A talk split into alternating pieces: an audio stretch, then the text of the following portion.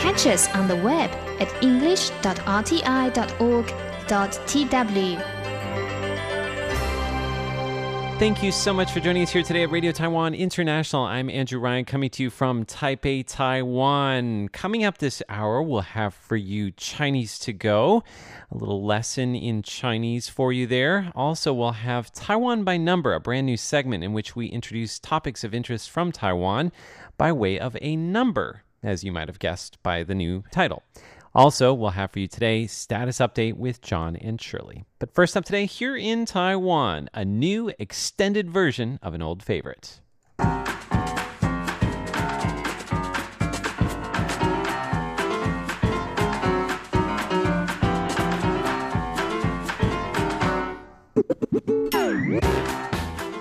Today is Tuesday, March 5th, and you're listening to Here in Taiwan on Radio Taiwan International. In the studio today, we have Natalie So, Hello. Jake Chen. Hello. I am once again Andrew Ryan. And this is, as we mentioned, a new and improved, longer version of Here in Taiwan. 20 minutes instead of the old 15. More bang for your buck Yeah. If you were paying, which I'm assuming you're not. Right. if you are paying for this program, contact me. We'll hook you up. Yeah. In today's show, we're going to tell you about, uh, let's see here. What are we going to start off with? We're going to start off with the mayor of Taipei who is seen doing something you don't usually see a mayor doing. We'll tell you what that was. Also, dragon fruit, one of my favorite fruits. Uh, the very uh, unusual looking fruit is now being used for something technological. You might be surprised to find out what that is. And we're going to tell you two different stories of amazing Taiwanese women. Uh, one woman who broke down barriers in the police force, and the other, well, it's two grannies who have broken a record. All these stories, of course, are in the run up to International Women's Day on March the 8th. All that and more in today's Here in Taiwan. Don't touch that dial.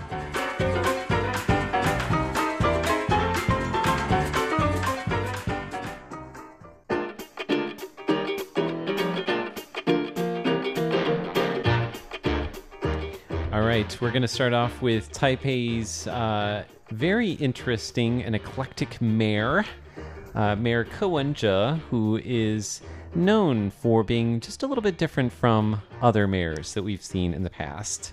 Uh, now, you have a story uh, that is from his recent trip to Israel. All right. So he posted on his Facebook page a picture of him sitting cross legged at the airport on the floor Oh, charging his phone. And it became a big controversy. I mean, he got a lot of likes. 29,000 people liked that picture. okay. Wait, why is it controversial? Because, um, well, some people, like some DPP um, city councilors and the like, are saying, you know, he's just pretending to be a humble, you know, close to the people, and and others are criticizing him for not having uh, correct decorum. You know, would would another mayor of another city be sitting on the floor? You know, and then some people um, are criticizing the foreign ministry for not arranging a VIP lounge for him Oh, can't please them and all. they're just questioning him. Why didn't you like use an outlet that's not on the floor? There's got to be another one around there. And, All and- right, quick show of hands. How many of us have done this before? Like sat down on the floor in an airport to charge something? Couple times. So at least me and two Um, and Jake. That's Yeah. two I've of sat us. down on the floor. I don't know about the airport, but before. yes. I mean, you're a floor sitter. I totally am. I'm a floor sitter too. So people are just wondering if he did it on purpose or if that's inappropriate for a mayor. hmm Um, What do you think? I think he's just being himself. I think that I don't think he really cares. To be honest. I don't honest, think he cares. And actually, he's not the type of guy who wants the VIP treatment. Mhm. Like when he Yeah, he became was mayor, that. right? Doesn't he? He often is found on the MRT going to work Mhm. because he canceled his driver, uh, the one who takes him to and from work to save money, Wow, to save taxpayers' a- money. I- frugal guy. yeah. I bet you. Sorry to cut you off. I bet you for those who want to criticize him, they would criticize him for uh, just losing one more job opportunity. Yeah. See, you're supposed to create that. yeah, now you. well, you the know. driver works during the day, but just not during, you know, Right. like So, I mean, it sounds like uh, people maybe are just looking for uh, an excuse to criticize the mayor. I, what I'm curious to know is how many of the people that are criticizing him are from the DPP, which he has traditionally been allied with, Right. but who he's kind of fallen out with a bit in recent, Recent- years. yeah. And how many of the people are from the, the real opposition, the Kuomintang? Both. So both. We have wow. both. Yeah, I think there's people just they don't like the way it looks. You know, the mayor on the floor Mhm. just looks like an average guy. So I wonder what it says about people who don't like that. Like maybe they kind of expect some sort of higher treatment for themselves based on their own position. They're projecting that onto the Yeah, photo, right? definitely. Yeah. Good one. Definitely. So I don't know if it's more of that or if it's more of like these people are actually worried that he could become Destroy the elected image president. Ah. Yeah, he's Mm. definitely he's got, he's got a Oh, shot. that's another uh, perspective. So it They just be, want to criticize him for for that sake, could be some sour grapes there. They say he's an, he's n- not appropriate for the job. Yeah, most definitely. I mean, I, I do think he's um, he's got a pretty good chance. But all that apart, I think the one person who really doesn't care will be himself. I mean, Ke is known for you know criticizing and not caring for who he criticized for for many many years. Yeah. So He's got thick skin too, right? So even Yeah. if, if people are critical, I don't think it'll really I phase him. he cares. he makes fun of people. I mean, he posted it, right? yeah, Well, so or then somebody posted it. So then the question is: is is he using that like to show that he's a person of the people? Could- could um, be. Could be. Could also be the person that runs his social media campaigns that that decided to do that, and he's like, "All right, if you guys want to post it, well, it's up to you." yeah, You know, it's hard to say whether it's the people are packaging him as well. right. But I think we're, we're most people could probably agree that he personally doesn't care a whole lot. Yeah, but even whether it's the packaging or not, the act in itself. I mean, since when does he stop being a quote unquote normal guy? Right. You know, he wanted to charge his phone, right? yeah, And, so let let, and let the man try. supposedly he didn't want to borrow one from his, um, you know, subordinates. the yeah, assistants, that yeah. the mobile chargers, Oh, mobile power banks. Oh, that's So- nice. So he just Conserve their energy. Yeah, Bring the energy back to Taiwan. Kidding. well, it's interesting though. I, I always uh, like stories like this just because I think it uh, it's a reflection, it's a mirror uh, that you can hold up to anybody that speaks about it. You can kind of uh, assume more about that person than you can about the mayor himself.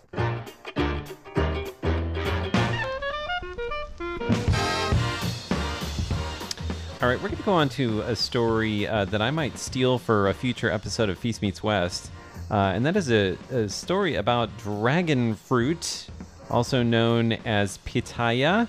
These beautiful green fruits that are, have either red insides, like magenta colored insides, or Purplish, white. yeah.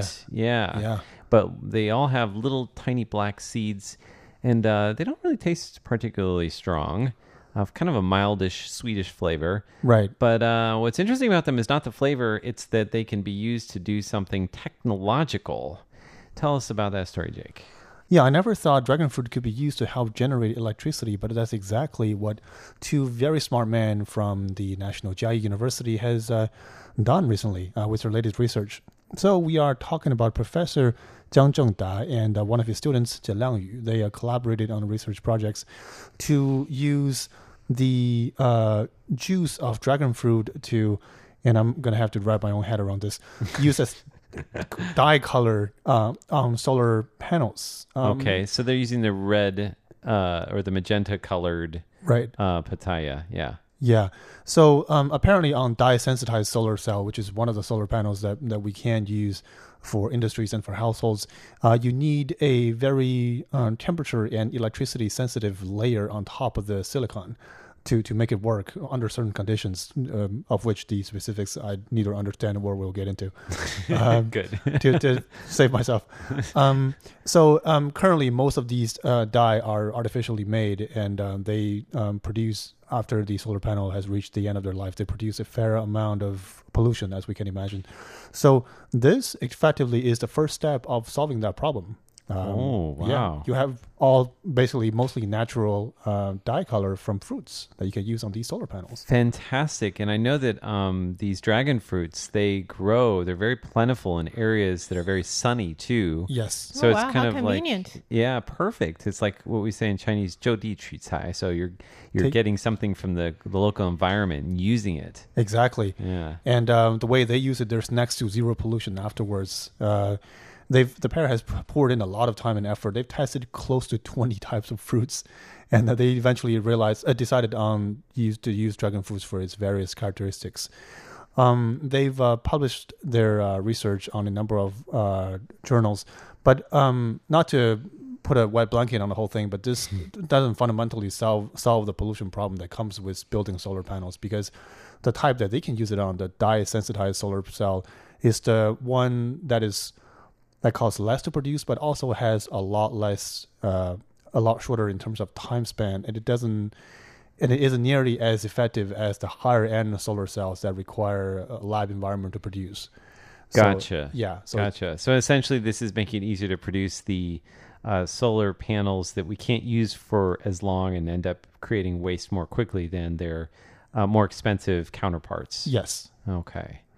But still, I think it's kind of a, an interesting story of uh, an inventive pair who were looking for a solution in their surroundings and found it in a very unusual place inside uh, beautiful and strange looking fruit. right. Have either of you ever seen dragon fruit growing like on? No, have you? Yes. What does it look like? I've It's so strange. Have you It's, seen it? it's on a tree or is it on a? no, I've only seen the fruits. I've never seen it grow. Okay, so this is going to blow your mind. These it grows on what looks like a cactus, but it's a kind of like a I would say they're maybe about my height. Wow. And then it has these long strands that hang down from the top of it like hair. Okay. Um, but it's like cactus arms that kind of can blow a little bit, but they're thick and they're spiny. And then the dragon fruit grows on that. Wow, what a picture! I'm trying to Why haven't we visualize seen the whole pictures Super of weird. that? Yes. If you want to see something that'll blow your m- mind, uh, then look up dragon fruit and plant. The first time I saw it, I was like, "What? What is that?" I had no idea it was, and then somebody told me what it was. And I was like, "Oh, Oh, interesting. strange plant for a very strange looking fruit."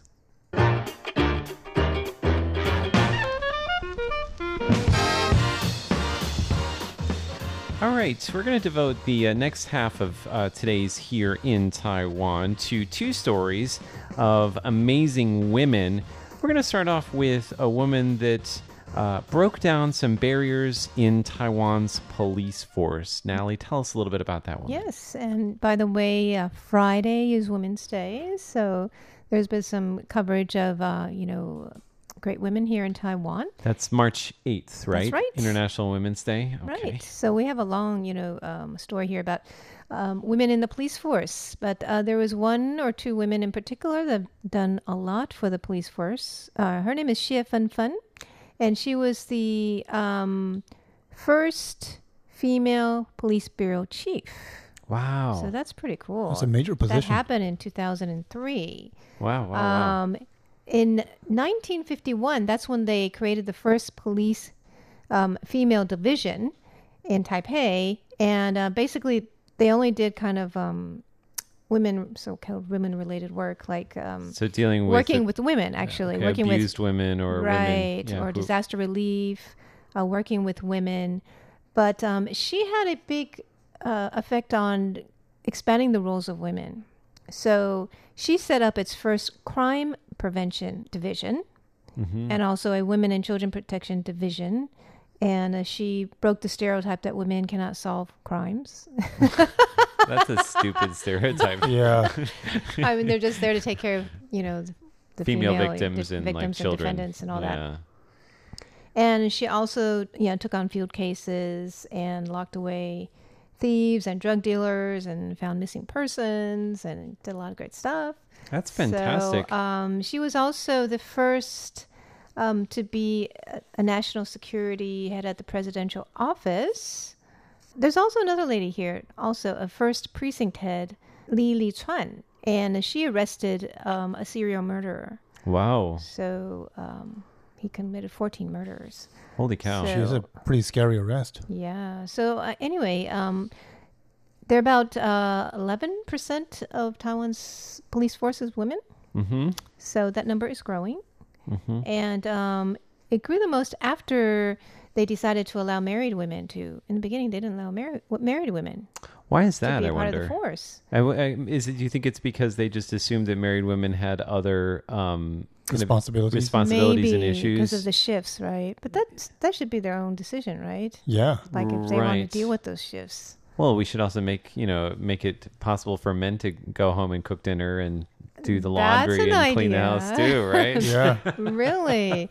So in 2004, there's only about uh, 3.6% women, but that's the year that they began to allow married women to apply. So now it's almost 11%. That's So since then, it's gone up. That's cool. I think that women want to help protect society, right? Well, I think um, you you mentioned a couple good points there. One was is that you know clearly you do need uh, female police officers to deal with things that are specifically related to women. So in cases of of, of women who have been abused or Mm-hmm. right, victims. or probably. victims, you need to have female police officers that can um, help with them in that in those roles, and also, well, children. I think it's Probably feel more comfortable with too. women sometimes. Yeah, for sure. But I think that just having um, a diversity of people on a case can open up doors or make you think about things you wouldn't normally think about. So I That's think true. it's really important to. It's not um, being a police officer is not just about using brute force, Right, um, roaming the streets and, and which women can also be good at too. You know, like I think that's that's also needed. Um, and if if women are suited to that, why not? Right. It's the day and age when women should be um, having access to to all the jobs that they're good at. Um, so good to see that. We're actually going to do a little tinkly music and transition right into our final story today, uh, which is also about some amazing women. Jake, go for it. Tell us about these amazing grannies. Right. So we are talking about a 92 year old and a 75 year old. Wow. And a um, story of triumphs and cool. one of a slight disappointment, but we'll get into it. So, um, in the recently concluded uh, national tournament of uh, cup stacking, uh, the Cup stacking Yeah, you uh, literally stack a number of cups together, and then you in a certain formation, in a certain formation, and then you sort of um, um, stack them on top of one another until they're in one uh, little stack. Okay. Mm-hmm. Yeah. So if you're not sure what we're talking about, look it up on YouTube. Cup stacking. You'll it'll blow your mind. It's an impressive feat to, to be Wow. yeah to That- behold for that- sure. that's How two many cups is involved are involved with this? There are different formations. It goes anywhere Oh. from six to nine to I think fifteen. Okay. Uh, so look up dragon fruit and cupping. Cu- cup stacking. Yeah, Cupping is a type That's of another thing. That's a ch- ch- traditional Chinese medicine. yeah. right. Okay. So go ahead.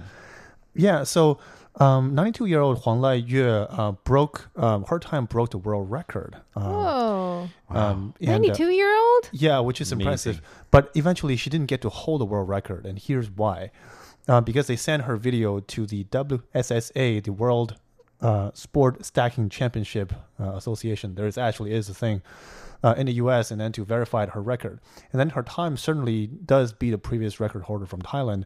But the cups that she used has too much wear and tear that we can't see the logo anymore, and that sort of violates one of the rules. Oh. So she doesn't get to hold that record. Too bad. But so chances are She good can she do could it again, right? Yeah. Yeah. she can and right will do it again. She's a bit discouraged, but she says she'll definitely come back next year. But the uh, lady uh, Lin Sen Mei, who's a 75 year old who came in second place during the championship uh, uh, game in Taiwan, her time is still good enough to beat the previous record holder. So Oh, The- wow. It's great. world uh, record holder for the senior group is now uh, from Taiwan. Uh, this 75 year old lady, which wow. is Oh, quite so they both beat the record holder. yeah, the first and second place, which is impressive to say the least. That's amazing, and I think it's a great way to keep up your dexterity uh, once you get into la- your later years You as should do well. that, Andrew. Oh, uh, you know what? The, I think these women could probably kick my butt. Have a sneaking suspicion without even having seen the videos. Right. Well, we want to thank you so much for joining us uh, for here in Taiwan today. Uh, do write to us, rti at rti.org.tw, with any questions or comments you may have. And uh, stay tuned. Up ahead, we have Chinese to go, Taiwan by number, and status update. For here in Taiwan, I'm Andrew Ryan. I'm Natalie So. And I'm Jake Chen.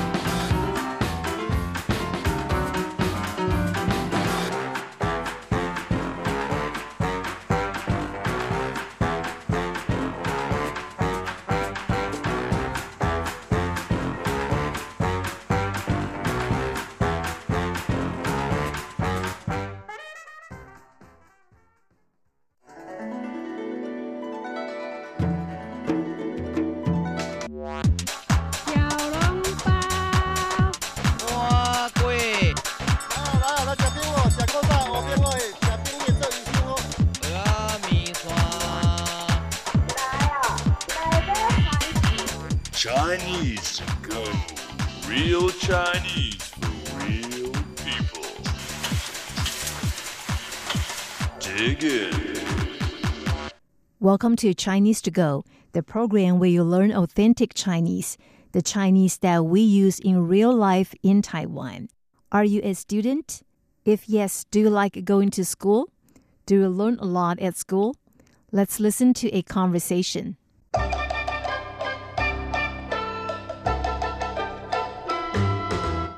你今天有上学吗？还是学校已经放学了？我今天没有去学校，因为学校还没有开学。上学很好玩的，学校可以学到很多东西，要好好学习。我不喜欢上学，也不喜欢上课。你是学生，应该要天天上学的。我喜欢放学。你今天有上学吗？还是学校已经放学了？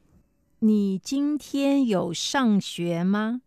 还是学校已经放学了？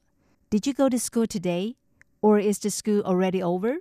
你 you 今天 today 上学 to go to school 有 usually the word means to have, but here it means did you do something like going to school?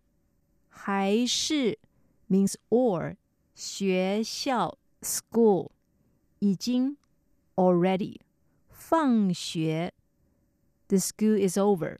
The word 放 usually means to release or to put something down, but here 放学 means the school is over. 我今天没有去学校， 因为学校还没有开学。我今天没有去学校。I didn't go to school today，因为学校还没有开学。Because the school hasn't started yet。我，I，今天，today，去学校，to go to school，没有，which is a negation word without no，因为 because 学校还没有开学，the school hasn't started yet。开学 means the school starts. The verb 开 means to open. Here it means to start. 上学很好玩的，学校可以学到很多东西，要好好学习。上学很好玩的， Going to school is fun. 学校可以学到很多东西， You can learn a lot of things at school. 要好好学习。 You should work hard. 上学很好玩的。Going to school is fun. 好玩 means to have fun. The word 玩 can be used as a verb and as an adjective as well. To learn something is 学 or sometimes we say 学习 to learn a lot. 学到很多东西。要好好学习。You should work hard. 我不喜欢上学，也不喜欢上课。I don't like going to school, and I don't like going to class. 我 I 喜欢 to like，不喜欢 don't like。 上学 go to school，上课 go to class。你是学生，应该要天天上学的。 You are a student. You have to go to school every day. 学生 student 应该 should have to 天天 every day. 我喜欢放学. Obviously, the woman doesn't like going to school because she said 我喜欢放学, but I like it when school is over. Before we end today's program, let's listen to the conversation at slow speed again. 你今天有上学吗？还是学校已经放学了？我今天没有去学校， 因为学校还没有开学。上学很好玩的，学校可以学到很多东西，要好好学习。我不喜欢上学，也不喜欢上课。你是学生，应该要天天上学的。我喜欢放学。To download today's text, go to english.rti.org.tw. See you next week.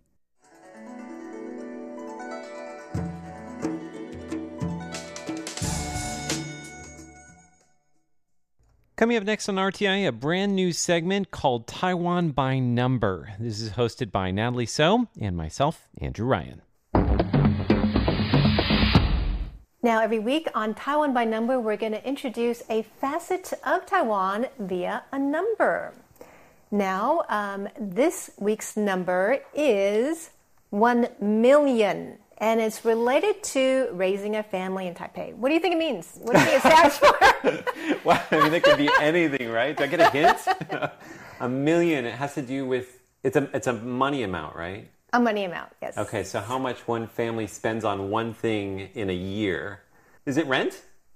Nope, It's not rent. it's not oh, rent. Well, that's Okay. a nice apartment if you're paying that much Oh. on rent. My math is also terrible, so honestly, that has nothing to do with my level of living standards. okay, well, we'll find out more in this video. Taiwan has one of the lowest birth rates in the world. Why are couples reluctant to have babies? The high cost of living is a major factor. Mr. Wong says he and his wife need to make 80,000 NT dollars a month to raise a child. Ms. Wu says her family needs an income of over 100,000 to support their family of 4. She spends 36,000 a month to educate her two children. A job bank found that 85% of married couples says it takes 85,000 NT dollars a month to support a family of 3 in Taipei.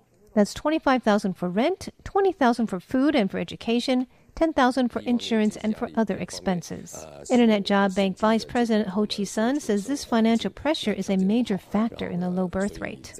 Local governments have been offering subsidies to try to get people to have children. Penghu, Taoyuan, and Changhua offer 30,000 NT dollars per child. Taipei, New Taipei, and Lianzang County give 20,000.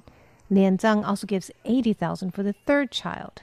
But it looks like those subsidies are not working.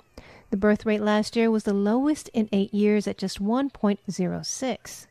It looks like couples need more incentives than a one time monetary gift to have more children. Okay, so the number 1 million refers to how much it takes to support a family of three for a year. 85,000, right? A month comes out roughly to a million, like a tiny bit over a million. But nobody So- makes a million dollars in a year. That's well, a crazy that's why you salary. have most women working, right? And that's why a lot of people don't want to have babies. Mm-hmm. So we're assuming then if you it takes you a million dollars to raise a family of three in a year, then both the parents are going to be working, right? Most, most likely. Okay, maybe the child too. Just kidding. No, that's child labor. Okay. So, so there's another problem. So they're trying to get people to have babies more in Taiwan, right? Through subsidies, like we saw in the video. Mm-hmm. But it's not really working because these are one-time subsidies. Okay. And we had the lowest birth rate last year in eight years, 1.06. wow. But this year, the government's going to up the um, incentive and start giving out monthly subsidies of 2,500 to 5,000 for children um, up to four years of age. So do you still get the first time subsidy You then? still do. Okay. So, um, but that you use up that really quickly. You Yeah, know? so, yeah. so if you have something coming in every month, this may help. We're not sure. We'll have to see if this really makes an impact. And Mm. the goal the government has is to um, up the birth rate to 1.4 by 2030. That's 1.4%. No, 1.4 Oh, children, 1.4 children. children per woman in her lifetime. I'm glad I asked. Yeah. you haven't been thinking about this, have you? Not at all. You can tell which one of us has children and which one of us does not. Thanks for joining us for today's Taiwan by Number. This is Status Update.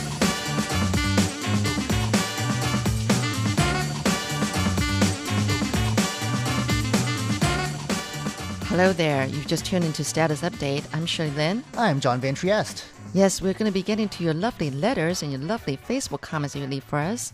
And, um, well, we're going to start off with updating our status. Yes, it's called status update, so that's what we do. Yeah. So, John, what have you been up to lately? I've been thinking, Thinking. yes, uh, Good. about names, Chinese names specifically. Yeah. Um, I had a friend recently who legally changed their name.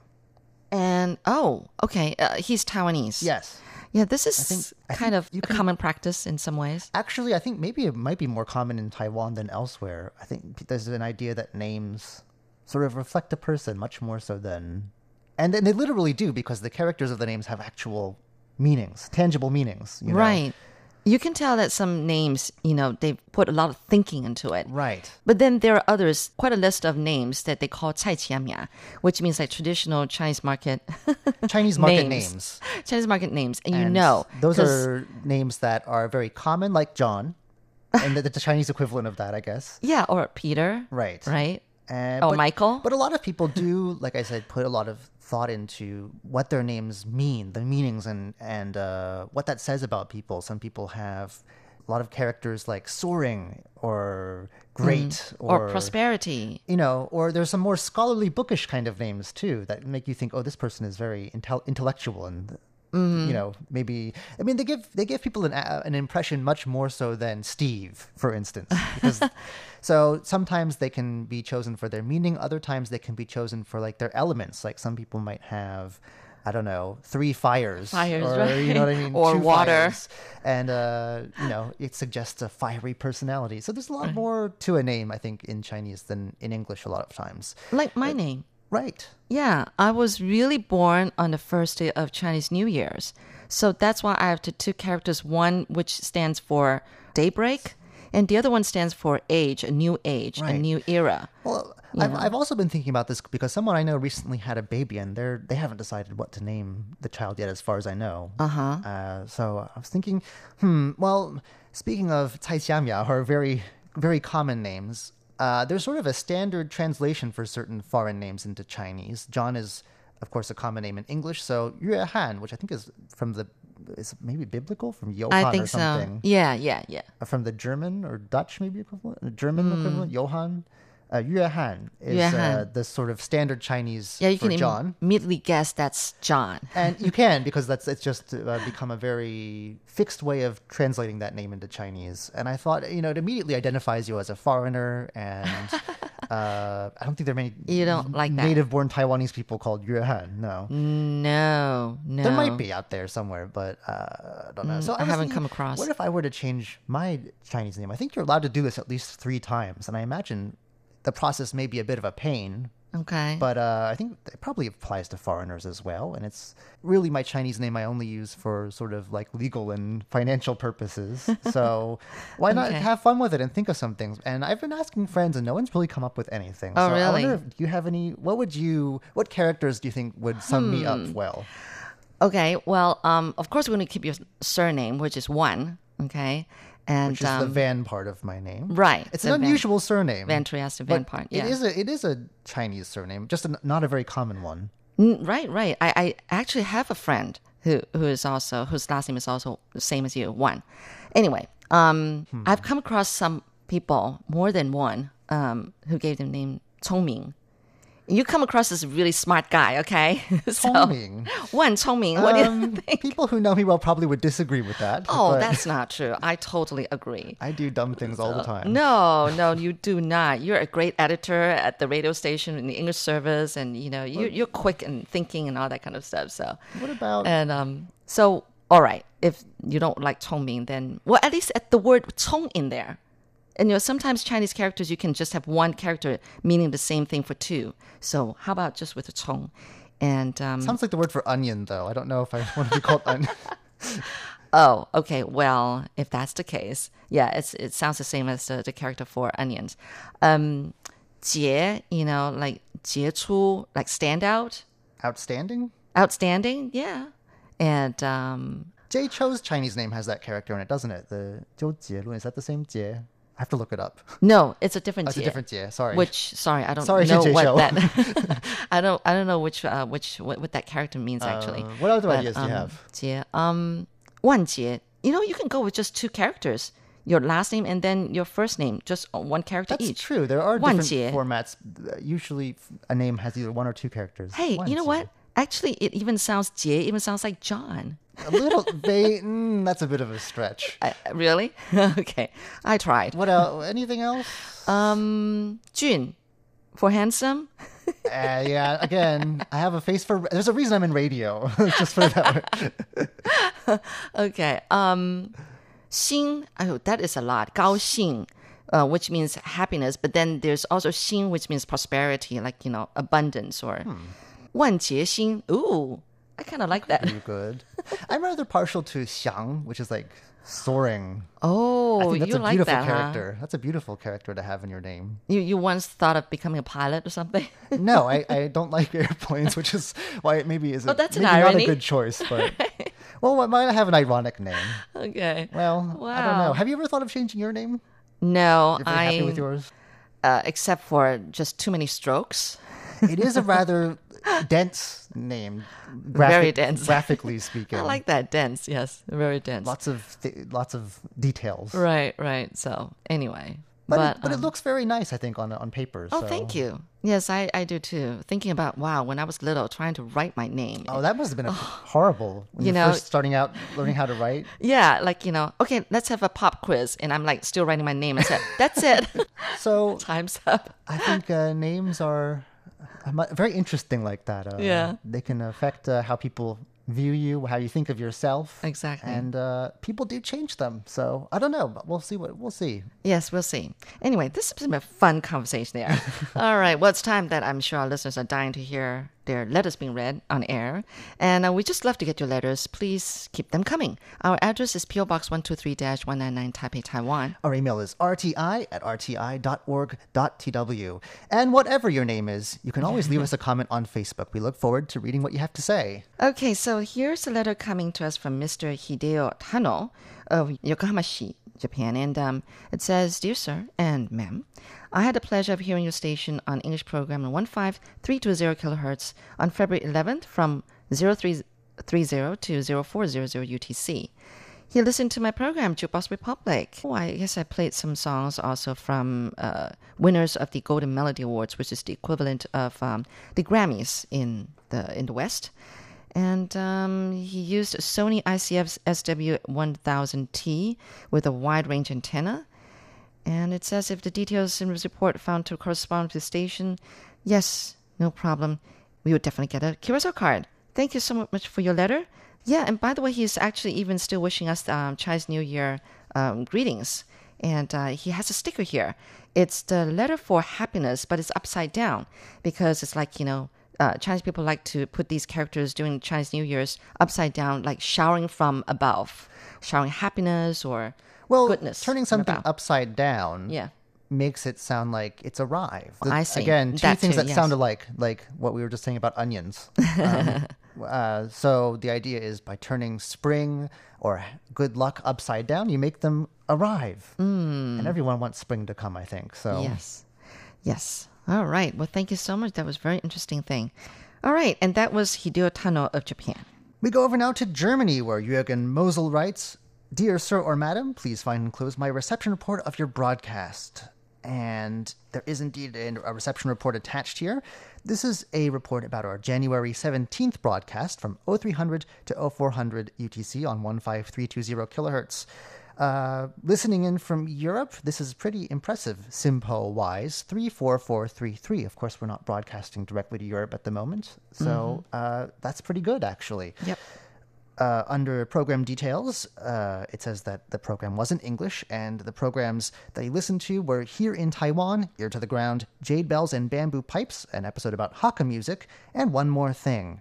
It says that uh, the receiver was a Kenwood TS850S long wire antenna, and under remarks it says, please confirm my reception report with your printed QSL card or QSL letter. Thank you very much, and I hope to hear your program again. That comes to us once again from Jürgen Mosel of Germany. All right. We're back to Japan. And I, I just want to say I really marvel this handwriting. We always remark It's- about this with this listener. Yes, yes, it's perfect cursive. Uh, it's just so beautiful. It looks stenciled almost, I but I'm sure this is handwritten. Yes, yes, amazing. Anyway, it's coming from Hayato Furukawa of Japan, Nagasaki City, Japan. And um, he listened in on February 15th at 15320 kilohertz. And he listened to the news and then also Chinese to go. And SINPO rating was 44433, not bad. And it says here, uh, hello, this is my second English report in this year's uh, listening, and I'll report to you again. Oh, please do. Thank you so very much. Can't tell, uh, can't tell how much I marvel at handwriting. so yes, I'm repeating It is myself. exquisite. Yes, totally.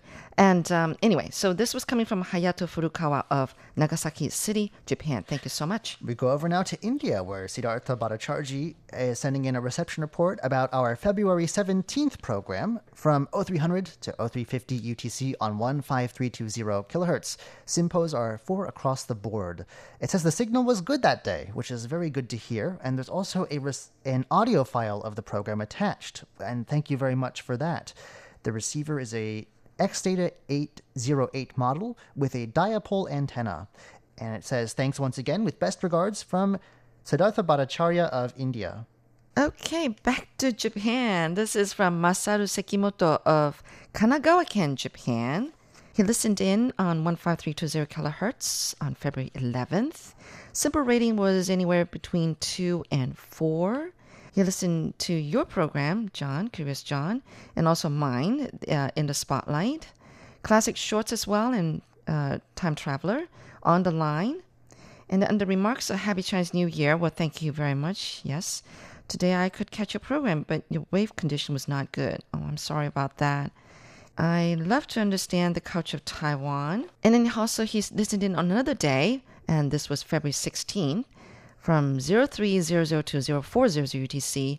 The SINPO ra- rating was even worse. It was be- anywhere between 1 and 3. He listened to the news about China Airlines strike, and then about the bionic legs that were developed in Taiwan being unveiled, and also cabinet looking to extend a ban on uh, ex officials from traveling to China and so on and so forth. Also, Taiwan Today, live from Taipei, uh, which is hosted by Charlie Stir. And says here, I'm glad to catch a program. The wave condition was not good. I can tell it was really pretty bad.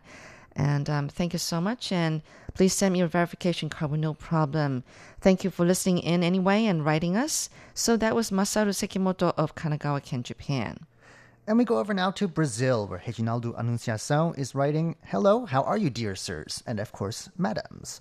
Uh, this is a report about our January 17th broadcast, but the letter is dated February 20th. Uh, it says that the programs heard included uh, Here in Taiwan and an episode of Ear to the Ground about wintertime sounds in Boston, also traditional music on jade bells and bamboo pipes. This was an episode featuring Hakka music. And then on One More Thing, uh, there was an item about a famous historical stone marker. It also says that Taiwan is a beautiful country with beautiful traditions, culture, and music. And apparently there was some interference that day. Uh, the time was 0300 to 0400 on, on January 17th. But the SINPO rating was pretty remarkable because we're not broadcasting anywhere near South America. Wow. 44433. Huh. Very good. I'm glad to hear that. And it says he would very much like a QSL card. Thank you very much. Yours sincerely, Reginaldo Anunciação of Brazil. It's a Facebook roundup. Well, the story of the week in the world of Facebook was about a proposal to ban a certain type of mousetrap that animal rights activists say is not only cruel but potentially dangerous to children as well. They do like to stick their fingers in things. Right. Um, it's got a cute face of a cat. There's That's nothing cute about it once it springs into action, though. I- It's I pretty know, I know, I know. They Yeah, used to leave a hot dog as a. Oh yeah, it Uh, was keep nasty. away from the kids. Yes. Anyway, lots of other people seem to agree with these animal rights activists. Nasir Aziz says it should be implemented regarding an immediate ban. And Flame Joyce Sim Cosby says ban them immediately. So Hmm. I think this resonated with some people. It's kind of gross. It is gross, yes. All right, well, that's it for this week's status update. Thank you so much for joining us. We always love to hear from you. So keep writing us letters. Our address is PO Box 123 199 Taipei, Taiwan. Our email address is rti at rti.org.tw. And remember, you can always leave us a comment on Facebook. We look forward to reading what you have to say. See you next week. I'm Shirley Lin. I'm John Van Trieste. Goodbye. Bye.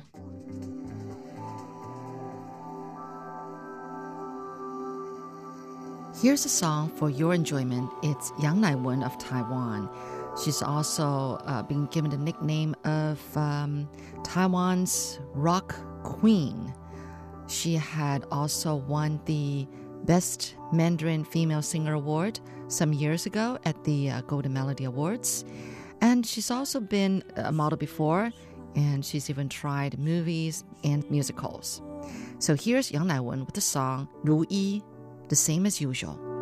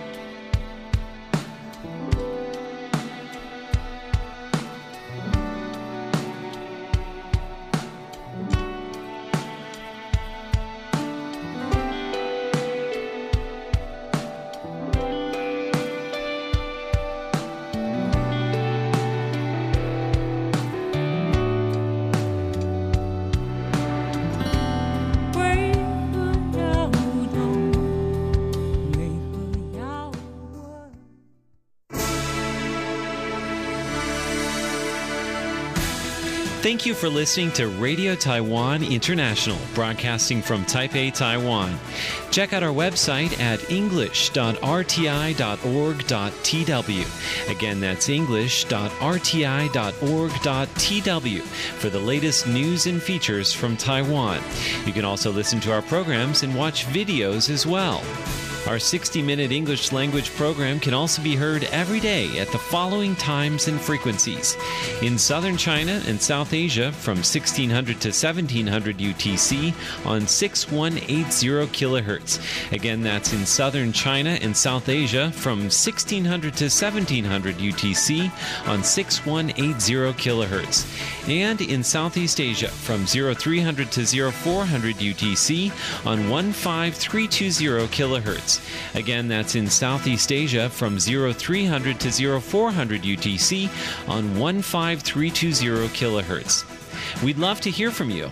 Please send your comments to P.O. Box 123 199, Taipei, Taiwan. Again, that's P.O. Box 123 199, Taipei, Taiwan. Or send an email to rti at rti.org.tw. Again, that's rti at rti.org.tw. Also, visit us on Facebook. The address is fb.me forward slash Radio Taiwan International.